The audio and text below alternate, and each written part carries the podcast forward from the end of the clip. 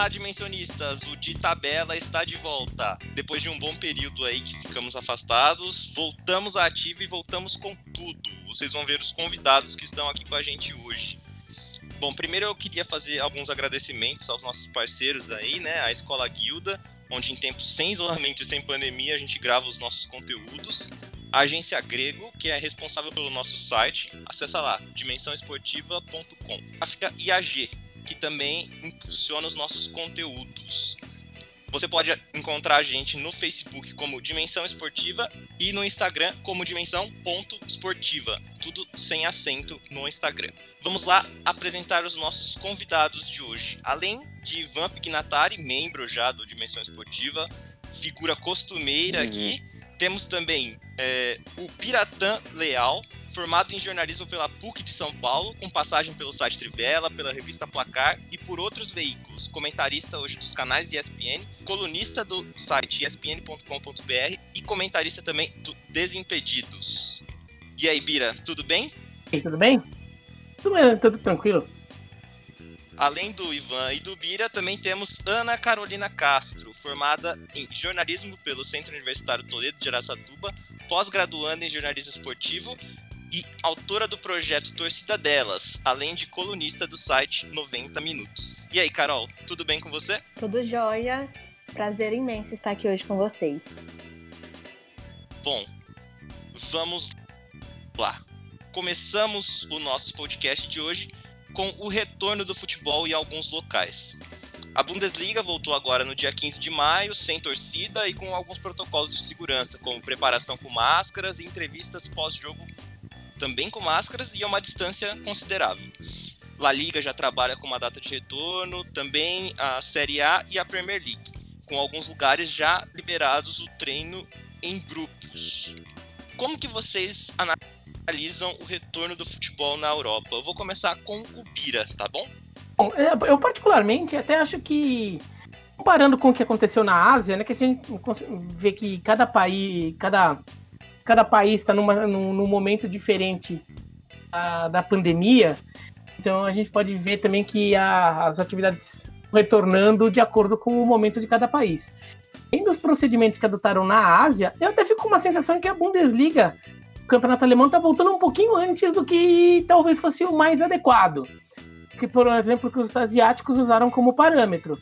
Coreia do Sul, em Taiwan, eles voltaram já quando os números estavam bem mais baixos que os números da Alemanha agora. Se a Alemanha conseguir fazer uh, todo o esquema funcionar, ninguém mais pegar, conseguirem terminar o campeonato, ou pelo menos realizar as rodadas aí de forma segura, acho que a Alemanha estabelece um novo parâmetro do que é o mínimo necessário para voltar. O mínimo necessário hoje é, a gente ainda trabalhando com o que se aconteceu na Coreia do Sul, em Taiwan, tudo é muito baixo. A Alemanha está voltando um pouquinho antes. E é certo, então a gente já consegue ver que quando a gente tiver numa situação parecida com a da Alemanha, talvez dê para pensar em voltar. A questão é que o Brasil está pensando em voltar muito antes disso, né? O Brasil, a, a quantidade de casos ainda está crescendo muito e o Brasil está querendo voltar. É, parece que o Brasil tá querendo dar aquela esticada ainda nos números, né? Tá, meu vácuo não vai baixar, não. Vou te botar mais lá para cima.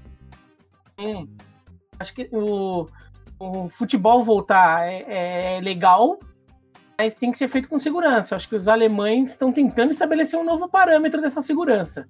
Mesmo para eles vale a pena ficar atento, assim, não acho que é certeza que tá legal também. Acho que tem que ficar de olho. Carol, o que você acha? Bom, eu acho que em relação ao retorno do futebol, a gente tem que observar com detalhes a questão do cenário atual. É, na Alemanha, o número de casos, digamos, o número de mortes por Covid-19 é muito mais baixo se comparado com o Brasil. Então, tudo bem que o país é mais envolvido, então a questão de infraestrutura de investimentos, questão de reforço para tentar controlar essa pandemia é muito mais visível do que aqui no, no Brasil. Então, eu acho que a nossa realidade, a realidade brasileira ainda está muito longe de a gente poder decretar que o futebol pode voltar, porque o número de mortes estão aumentando significativamente no país. Então, pelo menos na minha opinião, eu acho que ainda a gente está vendo com maus olhos o retorno do, do futebol brasileiro, porque o Brasil não está preparado para voltar para a modalidade esportiva, embora o presidente ache que esteja, que esteja certo. Mas eu acho que ainda está bem longe, está bem distante. A Alemanha deu certo porque conseguiu dar uma controlada na questão de pandemia, de questão de quarentena, e a gente espera que essa realidade ser possa ser mudada aqui no Brasil e que o futebol retorne, mas retorne com muita segurança, sem prejuízo para nenhum clube, para nenhum atleta, para nenhum dirigente. Carol, só uma coisa, que aqui no Brasil parece é tudo louco, né? Vou sair uma notícia no, no UOL, sai agora, mas faz 20 minutos, que o governo do estado do Rio tá, tá emitindo um documento de planejamento da volta do futebol Sim. Com 50% da capacidade do estádio. Eles estão querendo botar torcida no jogo ainda. E 50% do estádio. Primeiro que o próprio documento em si é contraditório, porque ele fala em 50% de capacidade de estádio, mas distância mínima de 2 metros. As duas coisas são incompatíveis, né? Sim. Você põe um, um assento sim, um assento não, tem menos de 2 metros. Então, na verdade, se mantiver a distância de 2 metros, você vai ter que ter uns 20% da capacidade do estádio. Mas os caras são tudo louco. Os caras são tudo louco. No Rio de Janeiro teve uma, de, se não me engano, de quarta para quinta ou de quinta para hoje, não, não me lembro. Teve um número altíssimo de mortes. Então, eles estão querendo se reunir, tanto o presidente do Vasco quanto o presidente do Flamengo se reuniram com o Jair Bolsonaro para tentar apaziguar essa situação, tentar colocar todo mundo junto, né, fazendo com que o futebol volte para para agradar torcedor, mas eu acho que isso ainda está muito longe de, de dar certo, porque o Brasil está numa situação muito, muito delicada, extremamente delicada. Ivan, qual que é a sua opinião? É, quando, quando a gente fala da Alemanha, a gente tá falando talvez do país europeu que melhor soube lidar com a pandemia, pelo menos até agora, né? Se a gente for pegar os números, pelo menos os números de mortes, né? Comparar com Itália, França, Inglaterra, pega esses outros países vizinhos ali, ali próximos da Alemanha, né? É, a, Alemanha não passou das 10 mil mortes. A Alemanha tem 8 mil mortes. Tudo bem, é muita coisa, é triste e tudo. Mas a Alemanha tá nas 8 mil. A Itália passou de 30 mil. Os outros estão com na casa dos 10, 20 mil. Né? Então, a Alemanha soube, é que soube lidar melhor com a pandemia. E ela tá com aumentando a capacidade de testes dela um nível absurdo, né? Era o número, se não me engano, era 800 mil testes por semana. Eu acho até que o, o Bira, no canal dele, chegou a falar algo do tipo, né? O tanto de teste que a Alemanha faz por semana e tudo. Então, é um país que talvez poderia ter esperado um pouco mais, talvez, mas tinha condições de fazer e tá fazendo, pelo menos até o momento, né? Tá fazendo bem. E eventualmente, né? Teve o caso, não me lembro do time agora, vou até pesquisar aqui para lembrar qual time que foi na segunda divisão, né? que o, não teve o jogo, adiou o jogo porque um jogador testou positivo. E, mas esse é o jeito, né? É o país que está lidando melhor, mas está num estágio tipo bem mais avançado que o Brasil, por exemplo. No Brasil, cogitar o retorno agora, como os colegas bem destacaram, é uma loucura. Com torcida, então, é caso de internar a pessoa que sugerir isso. Então eu acho que varia de país para país, né? os países na Europa, fora a Alemanha, não sei se ainda estão na posição ideal para voltar, né? A La Liga e a Premier League já colocaram para voltar mês que vem, é isso? Se eu não estiver enganado. Isso. Os dois colocaram para voltar em junho. Sim. E, e a, a, Série A não sei, mas acho que foi mais ou menos no mesmo na segunda metade de junho também. Então eles estão, eles não estão ainda no ideal para voltar, mas eles estão caminhando ainda. Eles estão caminhando para um cenário melhor em que dê para voltar com o futebol. Aqui a gente não tem essa perspectiva, pelo menos não por enquanto. Aqui, por isso que é uma loucura. É a loucura e bota em risco os próprios jogadores. É irresponsável com a saúde dos jogadores. Então, um, aqui é um cenário que não dá para cogitar a volta do futebol, pelo menos não no momento. Eu vou só fazer um adendo aqui. Após a reunião que a Carol citou do presidente com os presidentes do representantes do Vasco e do Flamengo, Bolsonaro deu uma declaração na live, numa live, né, nessa quinta-feira, falando que os jogadores querem voltar, que é um serviço essencial, sim, e, ele, para variar, tirou a, a, responsabilidade da mão dele. Ele falou que agora tá nas mãos do Crivella. Se, que ele vai decidir se o futebol vai voltar no Rio de Janeiro ou não. Ou seja, para ele não ser cobrado sobre isso, ele já tirou da, da mão dele, né?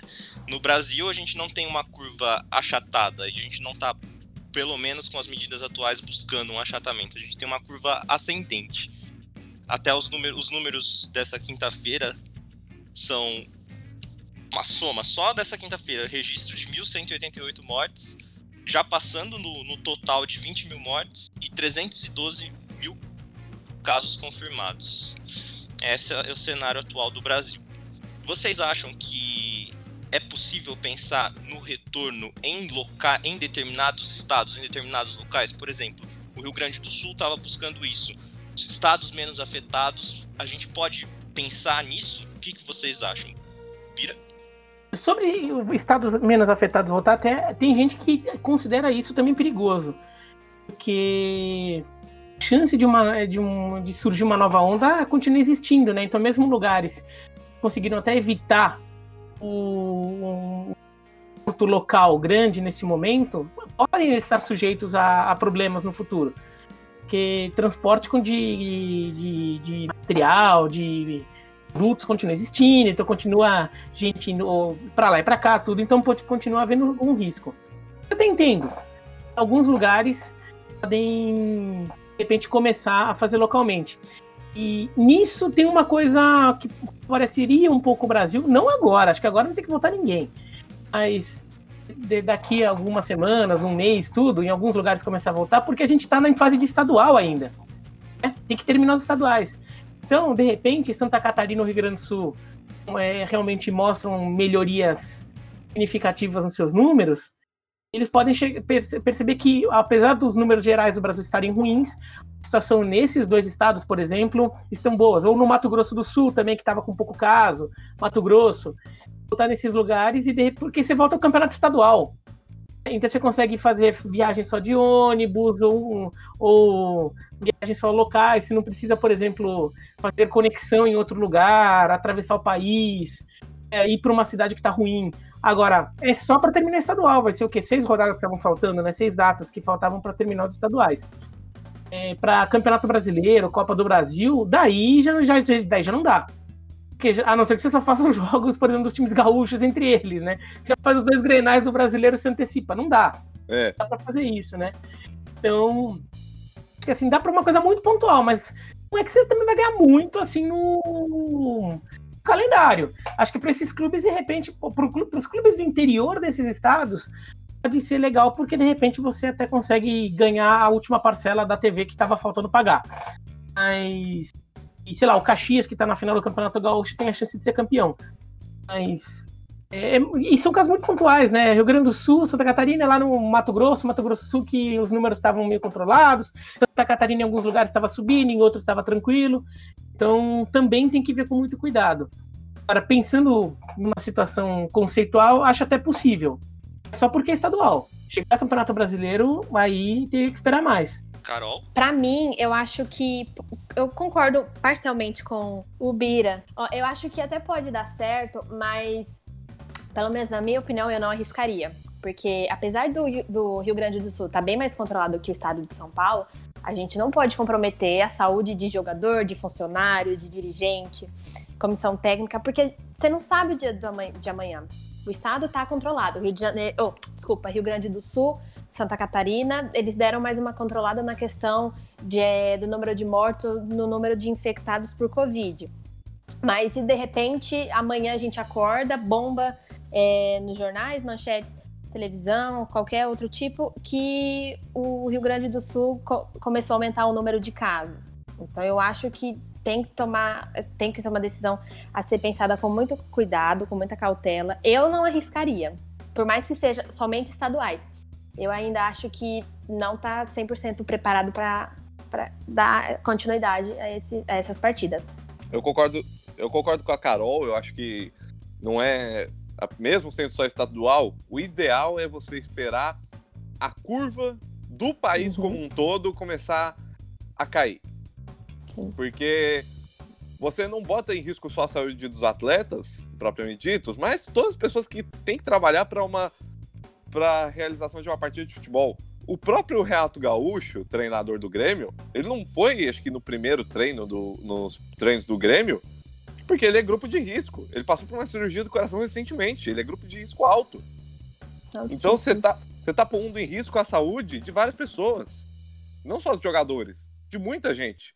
Então, o ideal, o ideal mesmo, né, a gente sabe que aqui no nosso querido Brasilzão, muitas vezes as coisas ideais não são feitas, né? Mas o ideal é esperar a curva cair no país inteiro para que a gente, mesmo assim, vai ter um pouco de risco, mas para começar a pensar nisso, a gente tem que esperar o, o, o momento da queda chegar, porque o, o, jeito que as coisas estão, chegamos a 20 mil mortes, tudo bem que tem um estado ou outro que está mais controlado tudo mais, mas no jeito que a gente está hoje, me, melhor não arriscar. Do jeito que está hoje, melhor esperar as coisas começarem a decair. Para finalizar esse assunto, a última então, vocês acham que o comportamento dos clubes, por exemplo, essa semana o Flamengo fez um treinamento no CT sem autorização. Vocês acham, acham que essa ânsia pelo retorno aos treinos, aos jogos, acaba afetando a vontade do povo de retomar suas próprias atividades, seja o trabalho, seja sair num shopping? Vocês acham que isso afeta? Ah, claro. Claro, porque fica querendo passar, oh, já dá para fazer, já dá para fazer, já dá para fazer. E já tá difícil segurar a galera em casa, né? Você vê aqui em São Paulo, o pessoal decreta feriado, o que, que faz? A galera vai descer pra praia.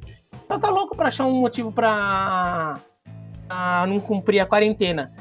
Eu acho que isso daí, claro, é mais uma coisa que passa mensagem para querer dizer que tá tudo bem. Tem muito negacionista por aí, tem muita gente que às vezes não tem opinião formada e tá recebendo muita mensagem mentirosa no, no WhatsApp, né? que, que isso, isso, aquilo, que nos hospitais estão, a galera tá mentindo, que não é bem assim, tá tudo bem, só estão inventando caso. Tem tudo quanto é teoria da conspiração aí. É, e daí os clubes trabalhando ajuda isso. Os clubes são os primeiros a dever, a dever passar, passar servir de exemplo, né? Passar, uma boa mensagem nesse caso.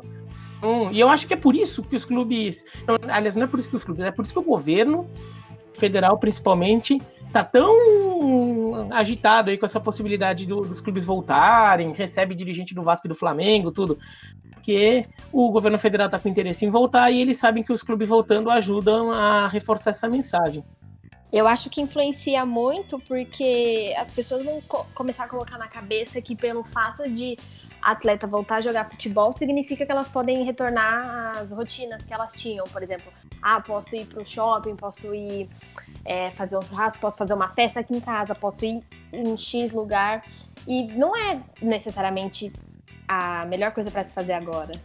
Então eu acho que influencia muito, porque a maioria das pessoas todo mundo tá ansioso para a volta, não só do futebol, mas para a volta é, da rotina, trabalhar normal, ninguém aguenta mais ficar em casa cumprindo quarentena, mas eu ainda acho que é uma questão de consciência. É você saber que o que você faz pode dar consequência para outra pessoa. É, é necessário a gente ter o olhar coletivo, mas ao mesmo tempo também ter um olhar individual. Você saber que as suas ações, o que você está fazendo, pode pode mudar drasticamente a vida de uma pessoa. E pode ser uma pessoa assim super perto de você, uma pessoa próxima. Isso é perigoso também, pelo seguinte, né? Tá, beleza. Vai ter o jogo do Flamengo e Vasco, por exemplo, né? Já que foram os dois que foram se encontrar com o presidente, vamos usar os dois como exemplo.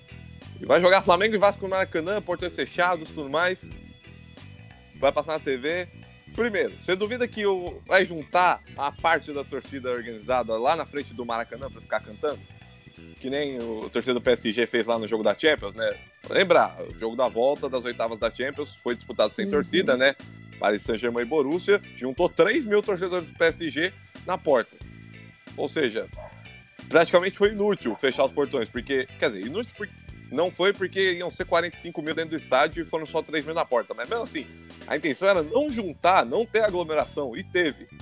Você duvida que aqui no Brasil vai ter, até mais bobear, na porta do Maracanã vai 10 mil flamenguistas e 10 mil vascaínos, por exemplo?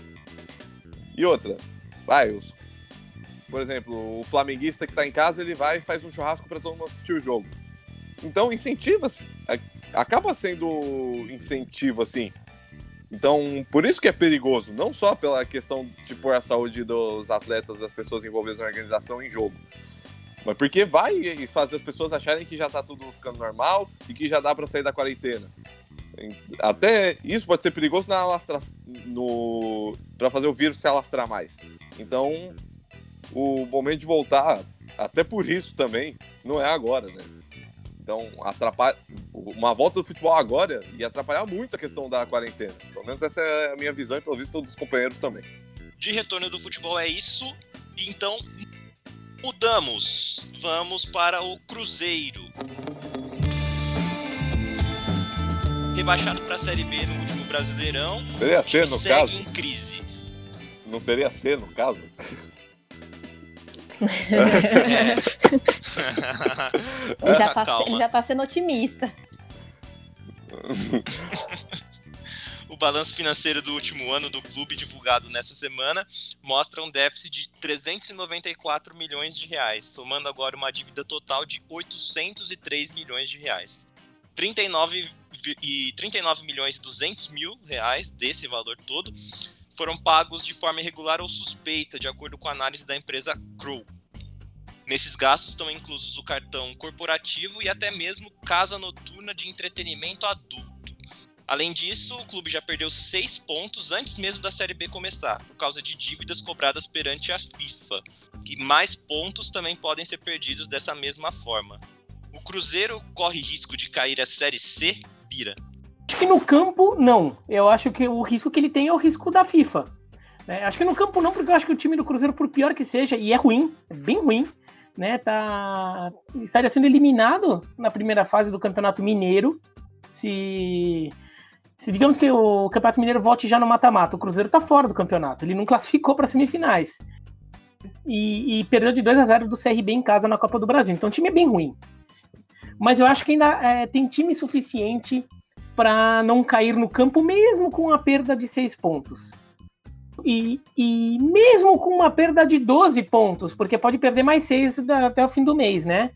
Porque tem que pagar também a, a dívida do, do William Bigode, da contratação do William Bigode. Se não pagar já até o fim do mês, perde mais seis. Mas acho que menos, mesmo com menos 12, o Cruzeiro acho que ainda conseguiria escapar do rebaixamento, porque Série B é Série B, né? Agora, o problema é, não, acho que não é a pontuação em si. O problema é que assim, o Cruzeiro continua tendo que pagar essas duas dívidas e tem que pagar até o fim do mês, até o fim do ano. A dívida do que do, do Denilson e a dívida do, do William Bigode. E se não pagar, a FIFA decreta o rebaixamento. Então ele cai. Então acho que ele- o, o risco acaba sendo grande por dois motivos. É, um é que a FIFA pode derrubar o time, ele pode cair na justiça. Então daí não tem história, né? para não cair para a série D, ele para a série C, ele teria que subir para a série A e daí ser rebaixado para B de novo, né? Ou e outro Nossa. problema, é, e outro problema é que com essa toda essa questão da dívida, o Cruzeiro que já tá sem dinheiro para pagar o time atual, ainda vai ter que separar 15 milhões de reais do orçamento dele para esse ano para pagar essas dívidas até o fim do ano, para não, não ser rebaixado pela FIFA. Né?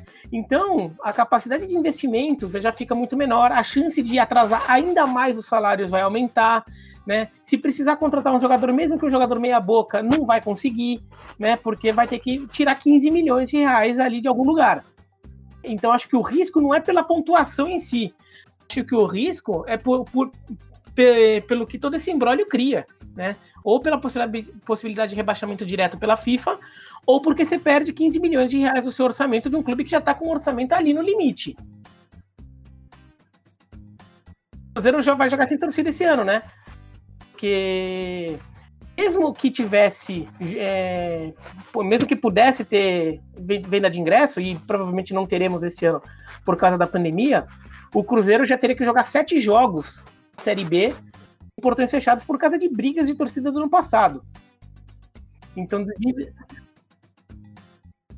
não só do último jogo, mas também no jogo contra o Atlético, se eu não me engano.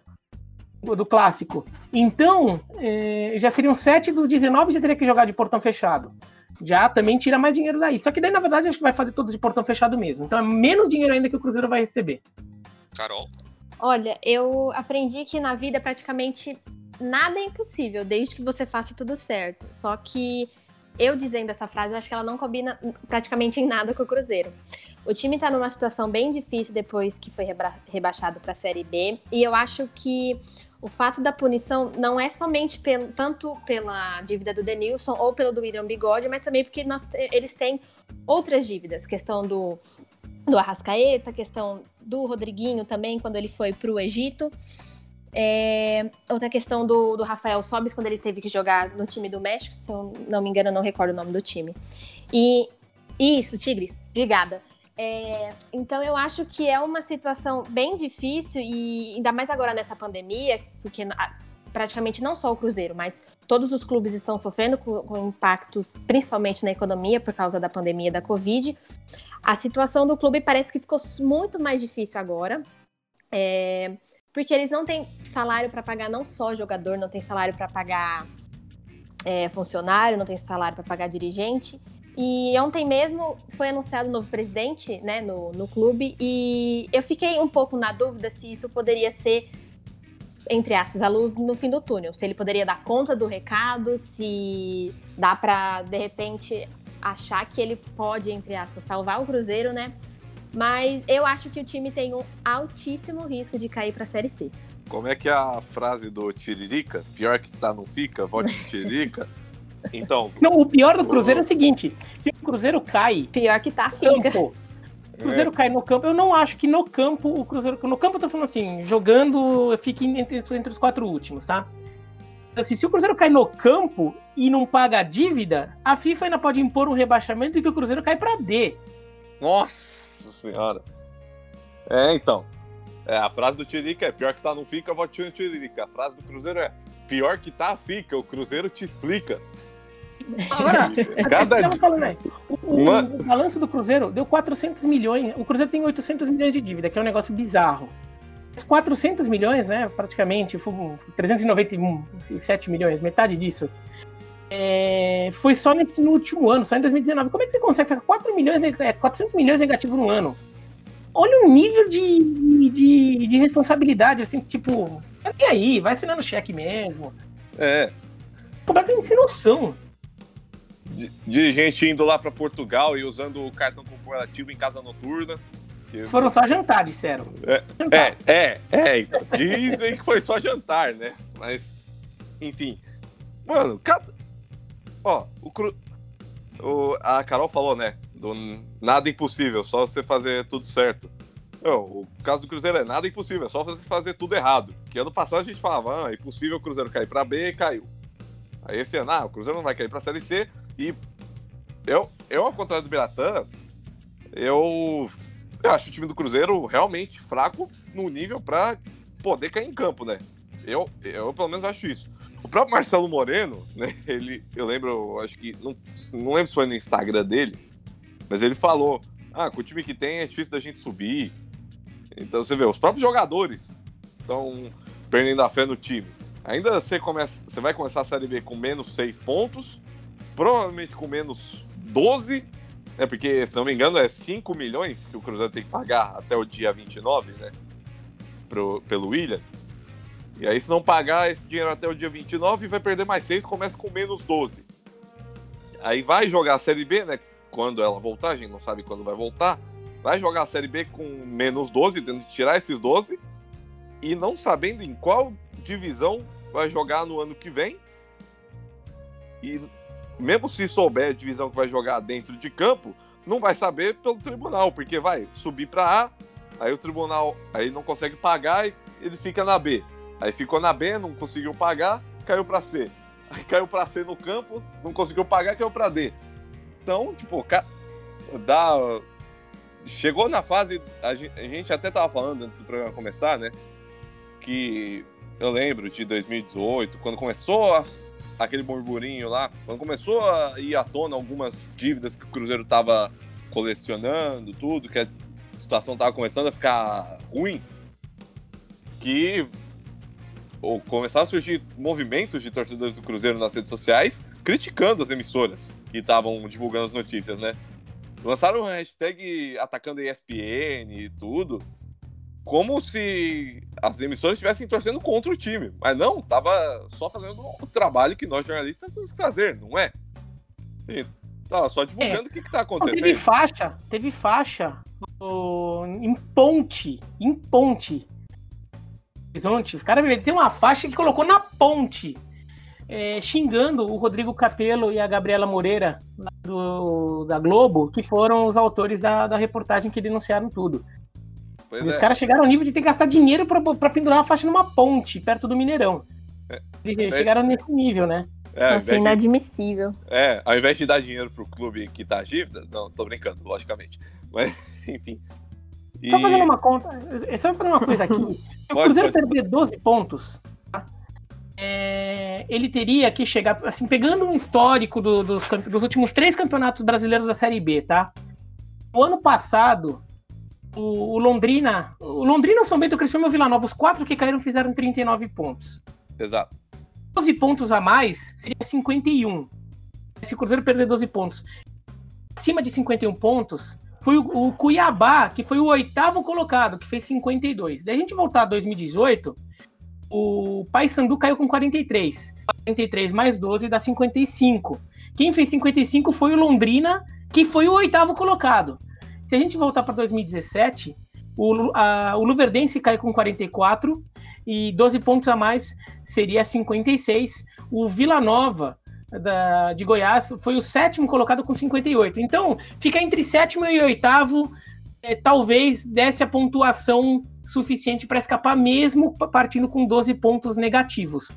Não é fácil, mas até acho, até acho que o Cruzeiro vai melhorar também, porque tem- agora tá com um técnico melhor também, né? Contratou o Ederson É. Moreira, que eu acho que é um técnico bem melhor que o Adilson Batista para montar esse time Série B. Tem o Marcelo Moreno, que na Série B deve guardar muito gol. O Cruzeiro acho que acaba arranjando uns pontos aí. O time é ruim mesmo. Ruim, Sim, ruim, não é, é- é- não é ruim pra Série A, é ruim pra Série B mesmo, é um time que teria, teria, dificuldade para subir. É, pois é, é um time. É, e como a gente falou, né? Pra subir, pelo menos subir no campo, né? Subir, voltar pra Série A, teria que fazer uma campanha, tipo, vai. O Corinthians na Série B de 2008, que perdeu três jogos da Série B inteira. Foi campeão. O, o Bragantino, o Bragantino, já com o apoio da Red Bull no passado, teria subido com menos 12. Mas ele Teria subido com- em terceiro colocar, em terceiro lugar. É, ele só não teria sido campeão, né? Mas nos outros anos aqui que eu peguei, aqui ninguém subiria. Deixa eu ter que voltar mais aqui para ver se eu acho alguém que subiria com tirando perdendo 12 pontos. Você, você, você no seu canal, Bira, chegou a falar do Santo André, que tinha perdido. O Atlético Goianiense em 2016 subiria com menos 12. Atlético Goianiense. É que foi campeão, né? 2016 também. Você, chegou, você falou da Série B de 2004 que o Santo André perdeu mais ou menos isso de ponto, não é? Não Perdeu é, Bira? 12. Perdeu 12 por uso de jogador irregular, tá? Foi uma... Mas perdeu logo no começo do campeonato. Ah, Então ele sim. já joga meio que o campeonato, já quase o campeonato inteiro, sabendo que tinha menos 12. E ele faz uma boa campanha, tanto é que ele termina no meio da tabela. Ah, e ele não, ele não, ele não passa para a segunda fase. Naquela época tinha segunda fase na Série B. E, mas ele também não é rebaixado e nem passa tão perto assim no rebaixamento. Só que o campeonato era, era só de turno, então era um problema, que era menos jogos. E tinha muito mais times, acho que eram 24 times na Série B naquele ano. Então também tinha muito time ruim, né? E, então, e o Santo André conseguiu, mas era o Santo André daquela época do Santo André campeão da Copa do Brasil, né? O time era bom. Era um Santo André qualquer também. Era melhor que o Cruzeiro atual, por exemplo. Olha, era. É, não- é, dá, é, ué, pra- era. É um É, clube dá- menor, né? O Cruzeiro tem uma Sim. vantagem. O Cruzeiro não tá sabendo usar porque a, a cada vez é uma notícia ruim que afasta. Mas como o Cruzeiro é um time, um clube muito grande, é, às vezes você consegue ser, ser atrativo. Se a coisa tivesse um pouquinho mais organizada, você conseguiria ser mais atrativo para alguns jogadores, porque o jogador às vezes até se- aceita receber um pouco menos, Pois é. ou- porque ele tá indo pro Cruzeiro. O Cruzeiro vai dar mídia para ele. né? De repente ele sobe, ele pensa, pô, eu fui o herói da, da, da- da classificação do Cruzeiro, vou virar ídolo de uma torcida grande, vou renovar o contrato pro ano que vem com salário maior quando o time tiver de volta pra Série A. Sabe aquelas coisas? Sim. O cara sim. aceita jogar. Por exemplo, o Corinthians, quando cai pra Série B, ele tira o Chicão e o André Santos do Figueirense, que estavam na Série A. Por quê? Porque os caras perceberam, pô, jogar no Corinthians na Série B vai me dar muito mais cartaz do que seguir na Série A no, no, no futebol catarinense, que pouca gente vê, né? Então o Cruzeiro poderia tirar proveito um pouco disso. De repente, jogador que hoje, sei lá, tá, tá no, no, radar do, do Atlético Goianiense, do, do, do, sei lá, sabe, de algum time da Série A até, ou de algum time da Série B que tá mais organizadinho, poderia ir pro Cruzeiro. Meio que nessa linha. Mas nem isso dá, né? Porque o cara acha que vai para não receber. Dando um pouco a temática, mas ainda falando de Cruzeiro, o Sete Câmara deu uma declaração, disse que o Atlético pode se tornar a força dominante agora de Minas, com a queda do Cruzeiro, e que esse fato vai influenciar as próximas gerações de torcedores. Então eu quero saber de vocês, os torcedores mirins aí, os pequenos, como o patrãozinho, eles podem ser influenciados pela perda de força de uma equipe? Eu, é, eu, eu, antes eu quero saber se o Atlético vai ganhar essa força toda, né? Porque se a, a diretoria do Atlético também gosta de fazer umas bobagens. Talvez não no, no mesmo nível da do Cruzeiro. Eu acho que ele só deu essa declaração porque o, é, o Atlético estava pra... em cima do muro por questão de uma das dívidas e conseguiu quitar. É, sim. Exatamente, Carol. O Atlético então, tá falando isso, mas assim, é faz um mês e meio. Eles conseguiram quitar passando, essa dívida, tava, tava pesando pois no é. bolso. Sim. Então, sim. é exatamente isso, Carol. É sujo o... falando mal lavado. É. é. Atlético há um mês e meio aí tava passando chapéu aí nos seus colaboradores, que a gente sabe Sim. muito bem que é a construtora MRV e o banco BMG. Pagar o Michael Suel, porque ele também tinha medo de perder seis pontos no Campeonato Brasileiro desse ano. O atle... é, tudo bem que o, atle... o atleticano tá otimista, porque vai vir um estádio, né, em alguns uhum, anos, sim. e daí o estádio poderia mudar um pouco o patamar financeiro do Atlético. Nem que o Atlético também tá super bem, e mesmo se o Atlético ficar bem, é, dentro do, do, seu potencial, dentro do que ele pode ser bem, significa que ele vai sair ganhando o Campeonato Brasileiro tudo, porque, putz, hoje o Flamengo estabeleceu um patamar econômico ali, o Palmeiras um pouco atrás, não é tão simples assim para um clube de Minas, e estou falando isso até com pesar, porque na verdade é injusto isso. É como tudo se concentra muito em Rio e São Paulo. O clube de Minas, de repente virar um super campeão aqui no, no cenário nacional. Não é que o Atlético vai ser ganhando. Eu achei essa declaração meio infeliz, até desrespeitosa com o Cruzeiro, porque pro Atlético mesmo seria bom se o Cruzeiro tivesse mais forte. Porque mobilizaria mais o futebol mineiro como um todo. E eu não acho que um pai cruzeirense vai deixar seu filho virar atleticano assim fácil. É, com certeza Como, não. Não vai ser tão fácil assim, não. Fora o risco, o risco de, na verdade, virar um monte de flamenguistinha, né? É, pode ser também. É, ele pode virar e falar, pô, os daqui estão tudo ruim, vou torcer pro Flamengo agora. Porque daí o pai não vai deixar o cara ser atlet... o filho ser atleticano, porque o pai é cruzeirense, não vai deixar que a nova geração mude. Mas então faz o que? Ah, pô, ah, você não precisa torcer pro Cruzeiro, mas pro Galo você não torce. Daí o cara vira corintiano, o moleque vira corintiano, vira flamenguista, Gabigol aqui, sei lá o que, palmeirense. É. Então vocês acham que a questão dos títulos influencia essa parte da torcida? Eu acho que influencia, mas nem tanto. Porque, porque mesmo assim, porque geralmente, eu sei que, por exemplo, o seu caso, Alex, é diferente, né? Você é um. o seu pai não torce pro mesmo time que você. Ah, eu também não, também sofro disso. Ah, também, né? É, mas não é o meu caso aqui, por exemplo. Mas a gente sabe que normalmente, em condições normais de temperatura e pressão, é, o filho acaba torcendo pro mesmo time que o pai ou que o mesmo time da mãe, caso Vocês também? os dois torçam para times diferentes. Oi? Não, é que cortou aqui para mim. Eu achei que tinha cortado para todo mundo. Perdão. Ah, ah, ah não, tudo continuar. Não, normalmente o que acontece é o filho torcer pro time que o pai ou a mãe torce. Mesmo que tenha um outro time muito absurdo. Mas às vezes, se é o caso de, vai, um pai que não liga tanto para futebol e o moleque começa a se interessar, aí ele vê o Flamengo botando todo mundo na roda, Gabigol e Bruno Henrique voando, ele vai acabar falando: Ô pai, eu gosto do Flamengo. Aí vai pegar a camisa do Flamengo, vai começar a torcer pro Flamengo. Se o pai não liga muito para futebol, às vezes acaba acontecendo disso. Mas eu acho que não é um fator determinante para o moleque e torcer para o moleque ou para a moleca também, né? Torcer para outro time diferente do time do pai ou da mãe. Mas a, influencia um pouco, sim. Eu acho que influencia um pouco. Olha, eu acho que. Eu também concordo com, com o Ivan. Eu acho que influencia, mas também não é tudo isso. A questão é, tratando dos títulos. Mas, igual ele falou, é uma questão, digamos, de tradição. Se você tem um, um filho, se você é, por exemplo, torcedor do Corinthians, você vai ter um filho, você quer passar essa paixão que você tem por futebol para o seu filho, mas se de repente a criança se identificar, começar a assistir televisão, se identificar com outro clube, que, que nem é o caso do Flamengo, né? é, por conta de. É, peraí que eu esqueci, por conta de conquista de Libertadores, conquista de Campeonato Brasileiro, da Supercopa. O menino fala, ai pai, eu quero torcer pro Flamengo, porque o Flamengo tá tudo isso, tem jogador e tal. Tudo bem, pode acontecer. Claro que vai chatear o pai, mas. Eu creio que acontece, mas pega todo mundo de surpresa, acho que não só família, mas acredito que de repente pode ser uma questão de escolha, uma questão de que escolher um time com qual você se identifique mais. Não sei, posso estar errada também. Tem que ver, por exemplo, o futebol, pegar o futebol mineiro. Tá? No futebol mineiro, é, nos anos 90 e 2000. É, nos anos 90 e 2000, o Atlético Mineiro ganhou duas Copas Comebol, ganhou aqui cinco campeonatos, seis campeonatos mineiros. Seis campeonatos mineiros em 20 anos, tá? Em 20 anos. Anos 90 e 2000. O Cruzeiro, nesse mesmo período, ganhou uma Libertadores, um Campeonato Brasileiro e uma pancada de Copa do Brasil. É, para muito, muito, mais Campeonato Mineiro que, que, o, que o Atlético no período.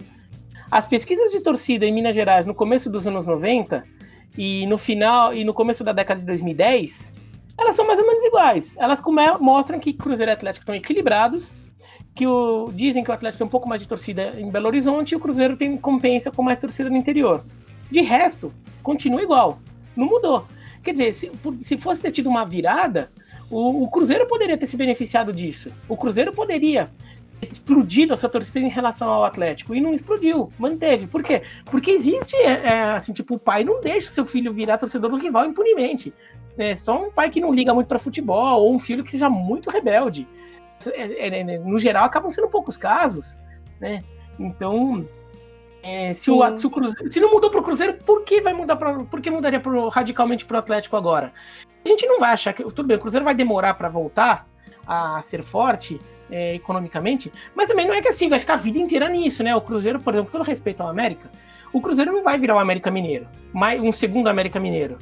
Eu acho que questão por ser os dois é, gigantes rivais de Minas, eu acho que essa declaração que o que o Sete Câmara deu é um pouquinho sem lógica, porque você não vai ver torcedor do Cruzeiro chegando todo feliz, alegre no estádio do Galo, falar, nossa, agora eu torço pro Galo. Não, eu acho isso um pouquinho fora da casinha. Porque, apesar da crise e tudo mais, eu acho que é muito difícil o torcedor conseguir virar, trocar o time dele, do coração. Sim. Embora o time dele ainda não esteja aquilo que ele quer, aquilo que ele almeja. Mas Exato. eu acho que é muito difícil querer trocar de, de time numa uma dessas. É, quem torce mesmo não vai trocar. Quem, quem é torcedor de verdade do time não troca. Se você for pensar todo mundo que leva em consideração, de repente, crise ou questão de título, todo mundo já tinha trocado de time. Pelo menos duas vezes até. Todo mundo já fala, ah, todo... meu time não ganha nada. Que nem o São Paulo. São Paulo tá ganhando nada, tudo bem. E você vai pegar Flamengo, que ganhou Libertadores, ganhou é, Campeonato Brasileiro. Ah, vou torcer pro Flamengo, porque o Flamengo tem um grande time, um elenco de peso, tá conquistando X campeonatos, X competições. E não, meio fora da casinha. Muito é. difícil. Ficamos por aqui com o Cruzeiro então e vamos de quadro novo no de tabela.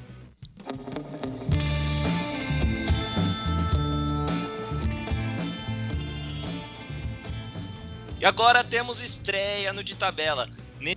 Nesse quadro agora eu vou dar um pequeno contexto da, da situação, né? E vou trazer uma frase uma, uma grande frase, às vezes, também, de alguns personagens dita nas últimas semanas, que os nossos, os nossos participantes vão dizer uma pequena frase ou uma palavra, a primeira palavra que vier na cabeça. Essa é a nossa intenção no momento. Bom, temos, para começar, Luxemburgo.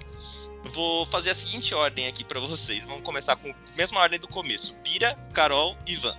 Tá bom? Então vamos lá. Primeiro, primeiro contexto: Luxa no Palmeiras. Em live no Instagram da Crefisa, Lucha disse o seguinte: Minha carreira não está longeva mais, né? Está muito mais próxima de terminar. Quem sabe eu não termine minha carreira no Palmeiras com uma grande conquista. Aí eu posso me aposentar. Seria uma coisa muito boa. Para mim, seria muito gostoso. Pira. Que, que é uma palavra. Tem que ser uma palavra só, umazinha, umazinha. Pode ser uma, De como é uma a primeira frase.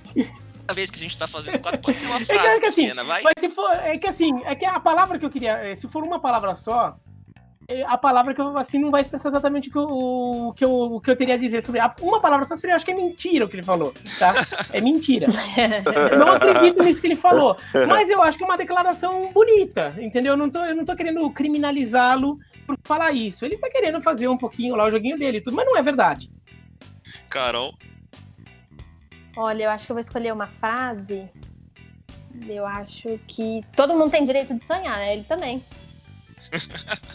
Ivan, É, eu ia falar, eu ia falar exatamente a mesma coisa. É sonho. Sonho, é. sonho. Um sonho, um sonho. E sonhos às vezes acontecem, mas às vezes também não. vamos lá pra segunda frase. A gente falou bastante de Cruzeiro. Durante a campanha do rebaixamento, o Cruzeiro teve como técnico Rogério Ceni.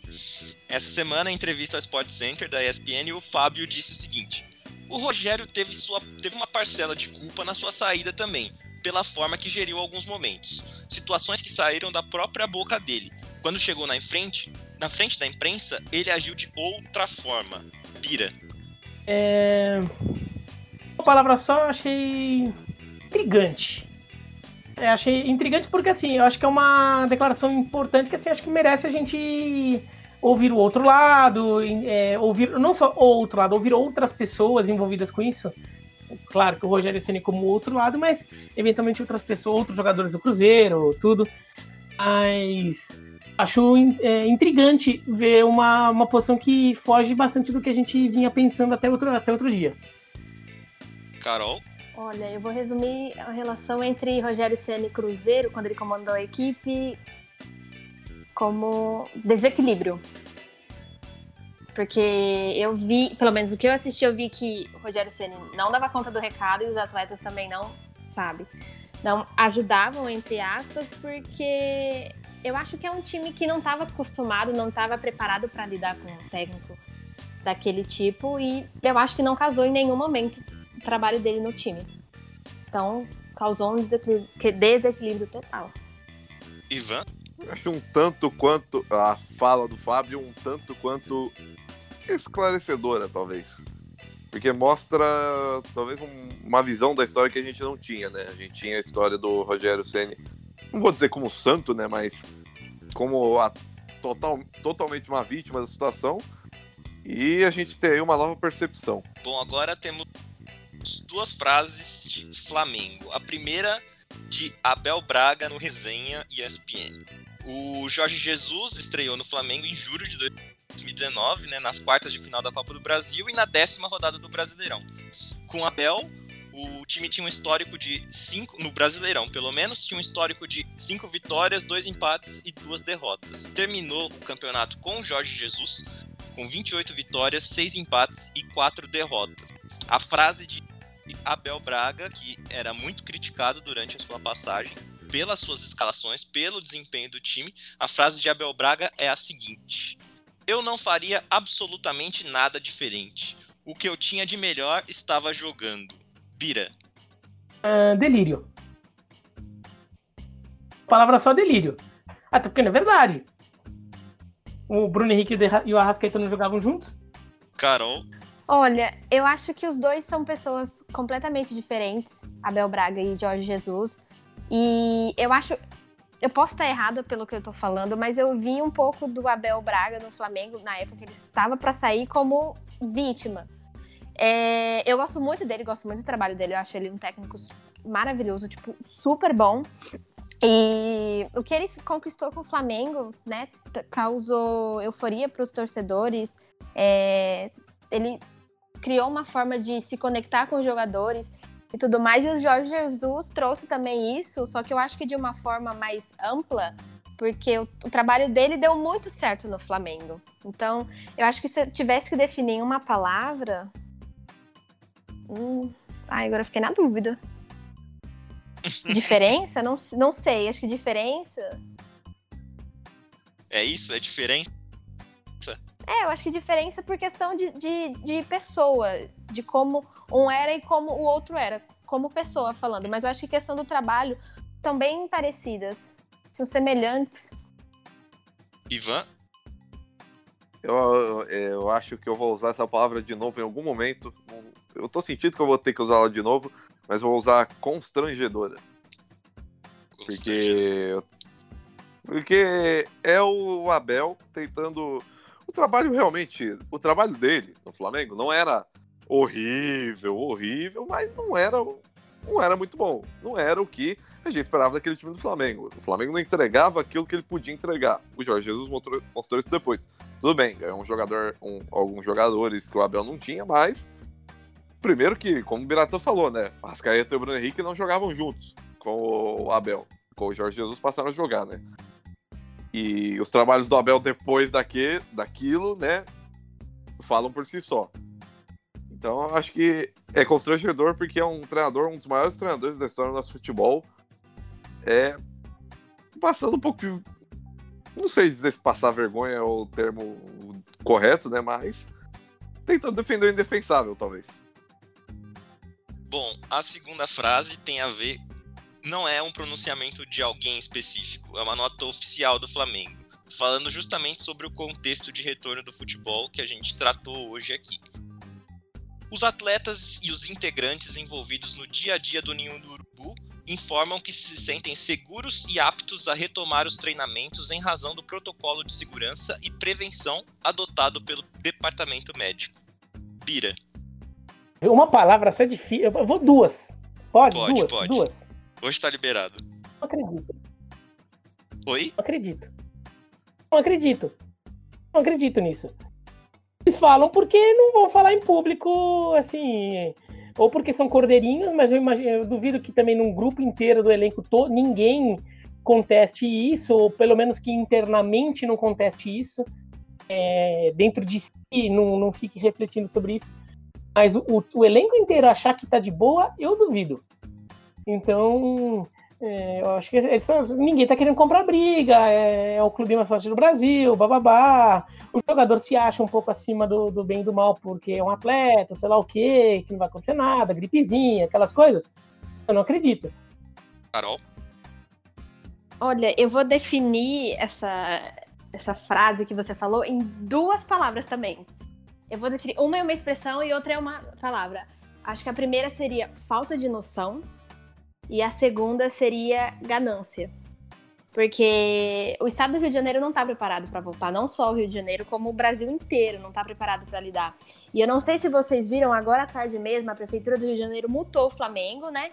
Por conta dessa possível retomada do futebol. Então eu acho que isso tá inadmissível, não tem como voltar. Por mais que, que jogador do Flamengo acha que é superior a qualquer outra pessoa, qualquer dirigente, bater no peito, não tem como, não há como voltar é, para o futebol brasileiro no meio dessa pandemia, comprometer saúde não só dos próprios jogadores, como os outros funcionários que trabalham no clube. Então eu acho que isso é um pouco de falta de noção, falta de consciência, falta de noção, desculpa, e a questão também da ganância. Ivan? Eu acho que o que eu vou falar acaba resumindo o que a Carol falou, que é irresponsabilidade. É isso. É, colo... é Nossa, roubou minha palavra. É irre... Era a que eu queria, me não veio é, na cabeça. É, é isso, é irresponsável. É colocar, por mais que diga que ah, os jogadores acham que dá para voltar, tudo, e como o Biratã falou, eu duvido que todos achem que dá para voltar. E, tam, e mesmo os que acham que dá para voltar, eles só acham, mas eles não, não sabem, né? E ach, se acham que, como são atletas, não, nada pode acontecer com eles e tudo mais. Eu acho irresponsável. Então, pondo em risco a saúde não só dos próprios atletas, né? Mesmo, mesmo que os atletas não saibam, está pondo a saúde deles em risco, a saúde de outros funcionários do clube, tudo em, vis, tudo em visão de lucro. Então a, aí entra na parte da ganância que a Carol falou. Então é irresponsável. Falando em irresponsabilidade, quero ver vocês acharem uma outra palavra para isso. Jair Bolsonaro, em live nesta quinta-feira, disse o seguinte: Os jogadores querem, o que interessa é isso. Os jogadores querem voltar a jogar. E afinal de contas, não sabe quando a pandemia vai acabar essa pandemia. Ficar até quando parado? E todo mundo perde com isso aí. Esporte é vida, é saúde. No primeiro momento, tinha muito jogador que era contra. Agora é um outro entendimento por parte dos jogadores, obviamente sem torcida. Está nas mãos do prefeito Crivella isso. Pira. É, agora eu vou no, no ganância aí que alguém usou. Carol. Eu vou, eu vou colocar incapacidade. Porque, bom, se você pegar qualquer declaração que ele deu, nenhuma é, é vista com firmeza, né? Então, eu acho que o fato dele estar tá passando essa responsabilidade para uma outra pessoa, o prefeito da cidade, significa que ele não consegue tomar uma decisão e ele sabe que a decisão que ele precisa tomar é que o futebol não volte. Mas tudo bem que tem outros fatores que influenciam, como a ganância, simplesmente. Então, eu acho que incapacidade, porque ele não consegue tomar uma decisão própria por si, né? Teve que passar essa, esse fardo, passar esse fardo pro o, o ombro amigo. E não tem como dar certo agora. Ivan? É, aquela palavra que eu falei que ia usar de novo é o momento de usar ela. Constrangedor. Por, por conta disso. É a questão da ganância, é a questão da irresponsabilidade também. É a questão do. que não é a primeira vez que a gente ouve uma, uma irresponsabilidade dessa sendo dita por uma autoridade do tamanho do presidente da República. Então, é constrangedor. Bom, para fechar com chave de ouro o nosso podcast, vamos de Botafogo e Vasco com Yaya Touré. Botafogo estava negociando, como a gente sabe, com o Yaya Touré e as tratativas acabaram virando uma novela com idas e vindas e agora no Instagram do candidato à presidência do Vasco, Levenciano, o Yaya Touré aparece dizendo: "Gostaria de agradecer ao Leven por me convidar para esse projeto. Não vejo a hora de encontrar os torcedores do Vasco assim que for possível. Vai dar Vasco. Vejo vocês logo. Pira. Sou ataque pessoal, então não quero ser ataque pessoal. Mas assim, vamos usar três, é que é uma expressão só, tá? Mas são três. Mundo da Lua. O Levenciano, ele vive no mundo da Lua, assim. Se, você for ver as promessas que o Levenciano faz, parece que o, que o Vasco tá com o orçamento do Flamengo na mão é muito louco, sabe? Ele tá prometendo uns negócios assim que você fica pensando, meu Deus, é do Vasco que você tá falando? Situação financeira do Vasco, que não pagou nenhum salário deste ano ainda para os seus jogadores. Que, que até iniciou uma campanha que eu até achei bonita aí de vender ingressos, réplicas do ingresso da final da Libertadores de 98, conseguir pagar o salário dos seus funcionários. Isso lançou essa campanha hoje.